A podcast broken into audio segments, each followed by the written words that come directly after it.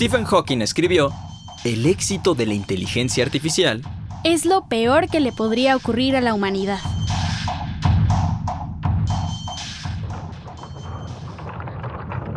Descubrimientos. Disolviendo mitos. Revelando realidades. Descubrimientos. Descubrimientos.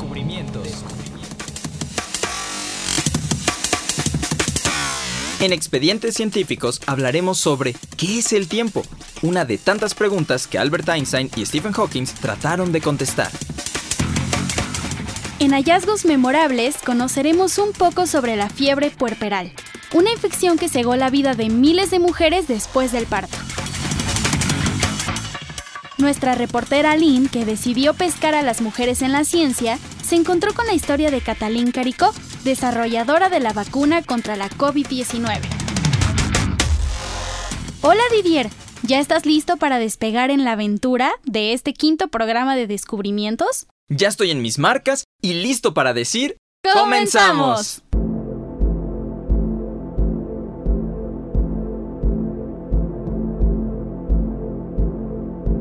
Expedientes científicos. Tiempo es lo que quiero para hacer todo lo que necesito. Necesito más tiempo para terminar mi tarea. El tiempo es oro. El dinero como quiera, pero el tiempo ya no regresa. En mis tiempos la vida era mejor. Antes el tiempo rendía más. Es dueño de su tiempo. El tiempo se le acabó. Frases como estas y muchas otras que hacen alusión al tiempo son comunes en el lenguaje cotidiano. Pareciera que el tiempo, ese tic-tac, tic-tac, rigiera nuestra vida. Dormir, despertar, comer, estudiar, ejercitarnos, divertirnos, reproducirnos, desarrollarnos. El tiempo siempre está presente en nuestro pensamiento. Aunque no lo pensemos de manera consciente, parece que nacemos con ese chip, el tiempo. Didier, ¿cómo dijiste? ¿El tiempo siempre está presente? ¿Así dije?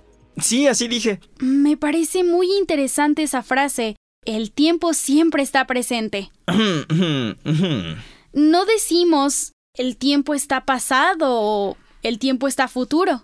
Pues no, decirlo así parece una contradicción. Pero, ¿será verdad que solo recordamos el pasado? Pues claro, porque ya fue. ¿Cómo vamos a recordar el futuro si todavía no es? ¿El futuro todavía no es... ¿Será? Pero, ¿será que el futuro esté ahí en alguna parte, así como suponemos que el pasado ha quedado encapsulado en nuestra memoria? Ay, ¿cómo crees? Mm, ¿Y qué tal que sí? ¿Estás seguro que el presente siempre es presente? ¿Y que siempre es siempre? El tiempo ha sido un misterio para la humanidad. Si bien, mediante la observación de los movimientos del Sol y la Luna, organizó ese constante amanecer y anochecer en tiempo, es decir, inventó instrumentos para medirlo como los relojes de sol. O las clepsidras, los relojes a base de agua o los relojes de arena. Y después, los relojes de manecillas que se mueven gracias a una ingeniosa maquinaria de engranajes. Y claro, la organización de los ciclos en calendarios, por ejemplo el maya. Los mayas, con el descubrimiento del cero, pudieron realizar sofisticados cálculos matemáticos para desarrollar calendarios conocidos como la rueda de locatunes.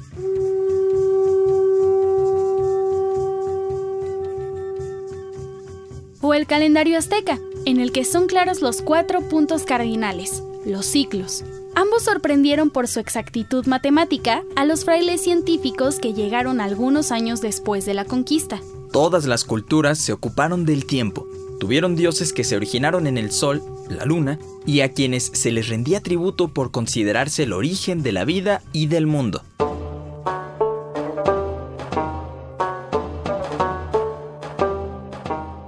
El hombre ha sido inconforme y sigue en la búsqueda de la respuesta sobre el misterio de lo que significa el tiempo.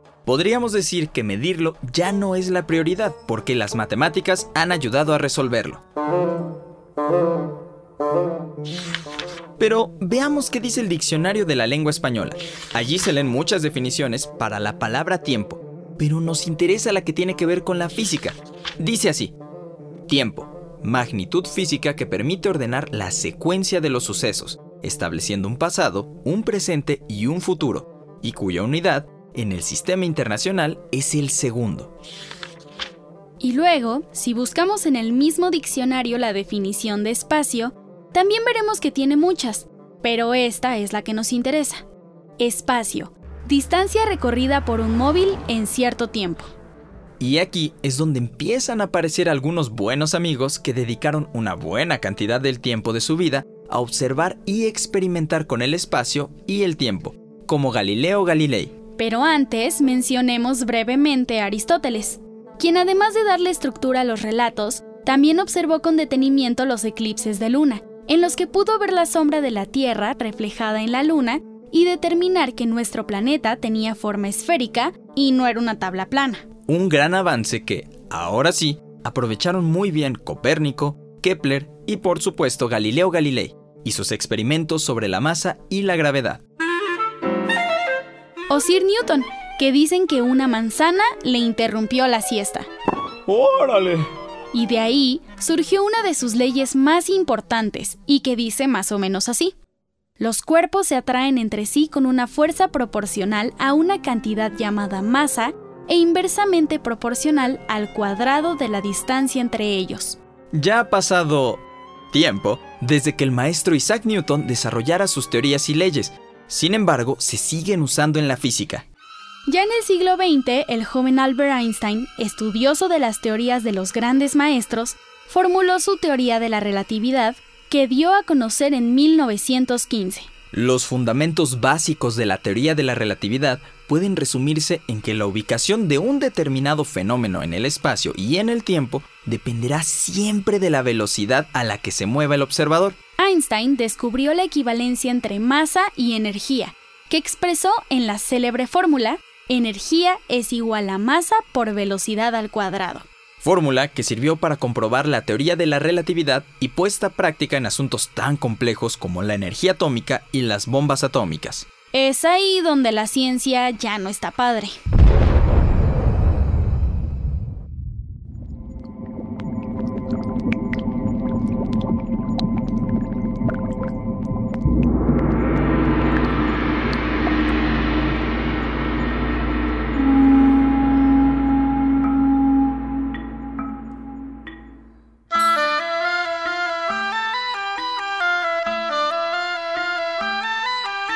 Hallazgos. Hallazgos. Memorables.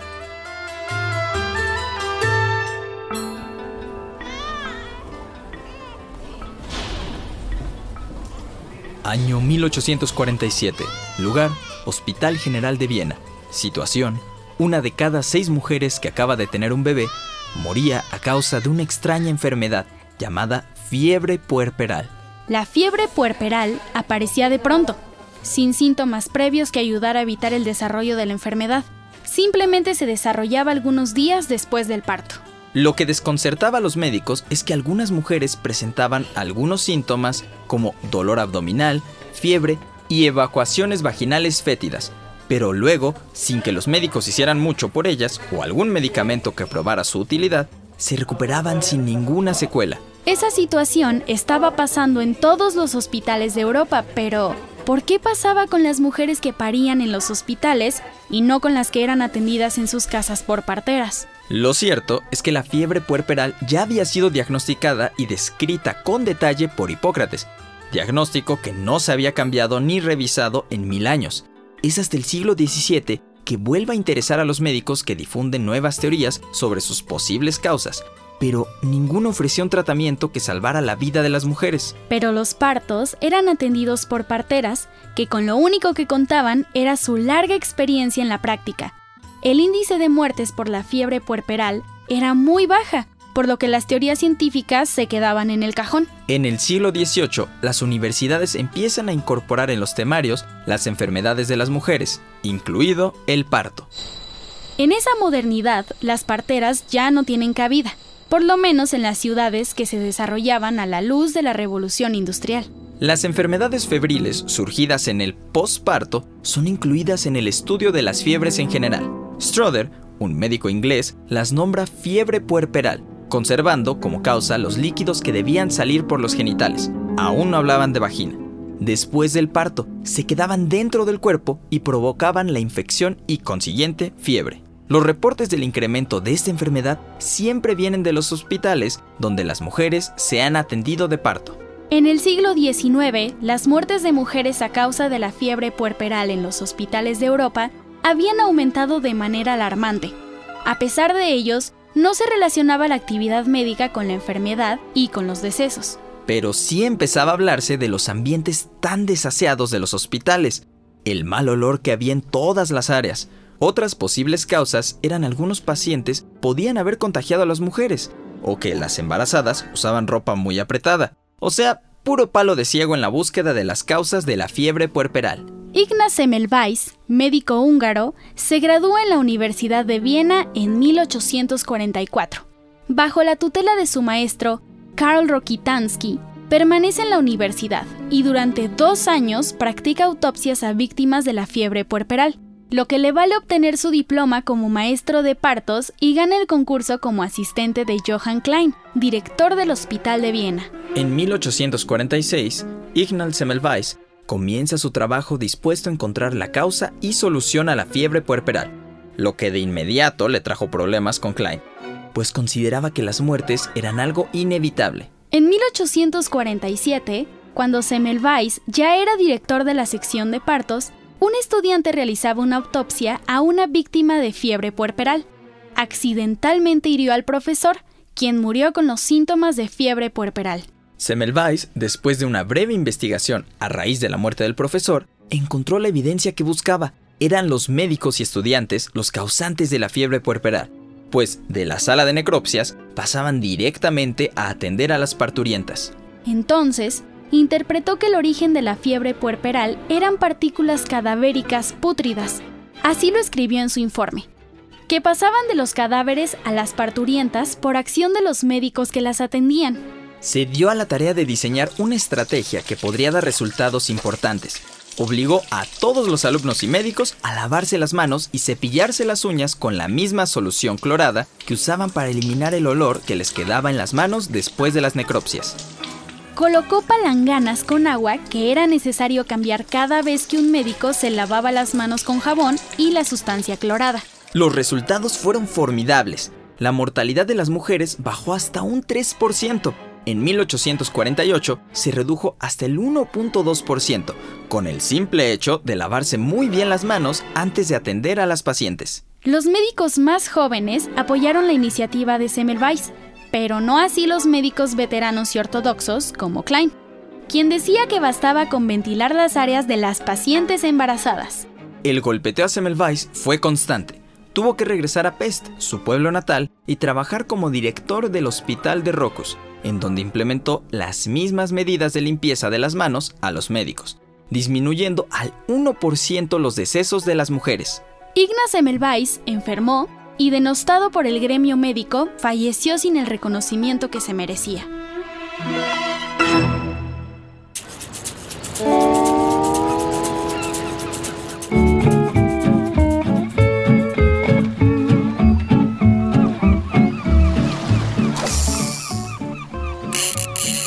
A pescar ciencia con Aline.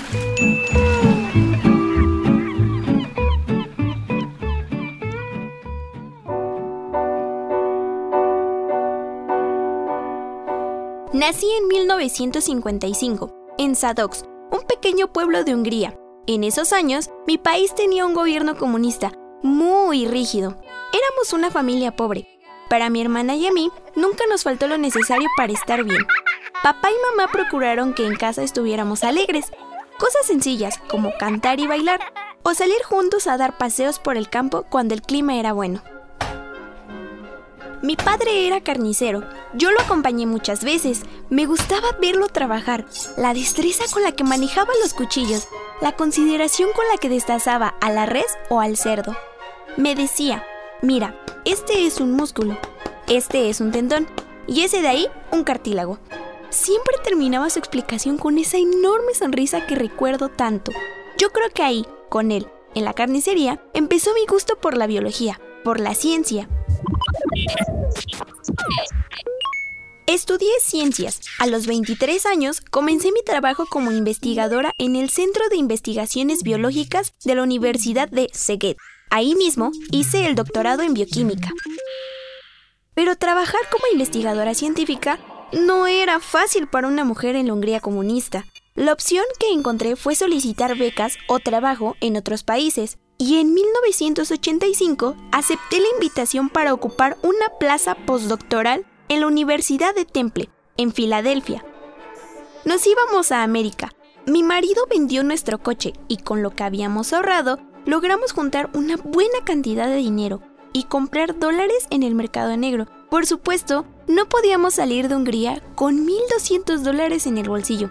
Es que sí, los metimos en el osito de peluche de nuestra pequeña hija. Nos fuimos con la idea de no volver, en la Universidad de Temple pude trabajar mejor y con libertad en mi pasión, investigar. Podía pasar horas en el laboratorio sin sentir fatiga, haciéndome mil preguntas. Siempre tenía más dudas que certezas, y eso es maravilloso. Luego me fui a la Facultad de Medicina de la Universidad de Pensilvania.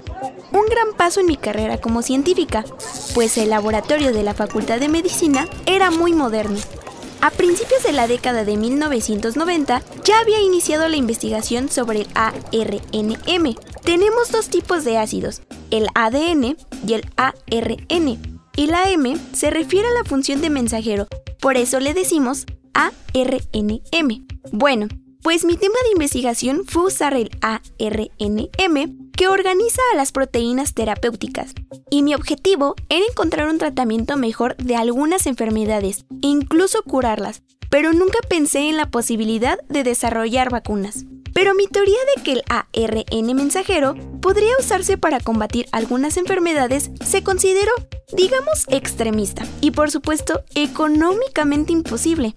Acudía a muchos sitios a pedir apoyo y la respuesta siempre fue no.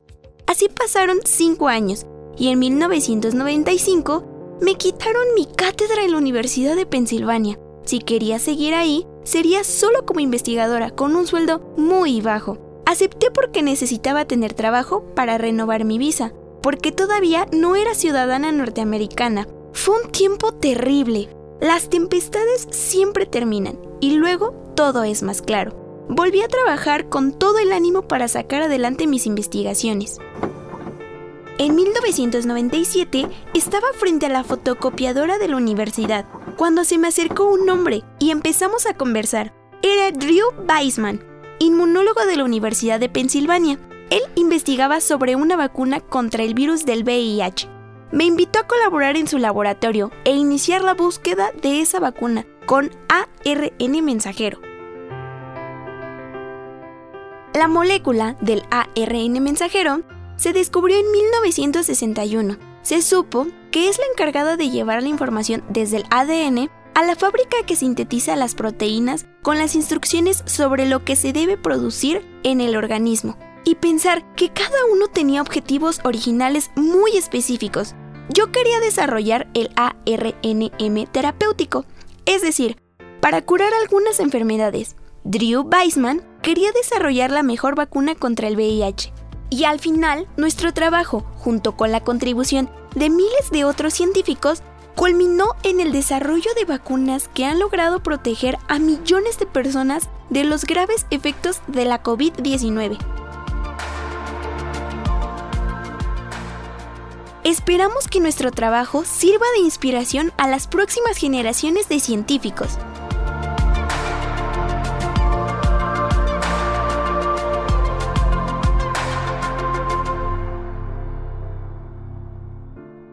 Eso es todo por hoy. Nos escuchamos en la siguiente emisión el mismo día y a la misma hora.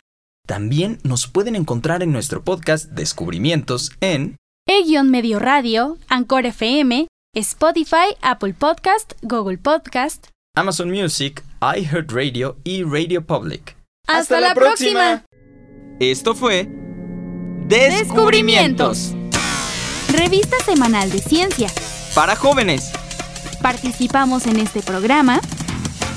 Jesús González, Emma Bautista, Jocelyn Vega, José Luis Solano, Luis Luna, Portino Longines, Alejandro Ramírez, Ana Lilia Villarreal, Oscar Solís, Alma Lilia Martínez, Didier Longines, Ariadna Caero, Mateo Bonilla. Aline Sánchez.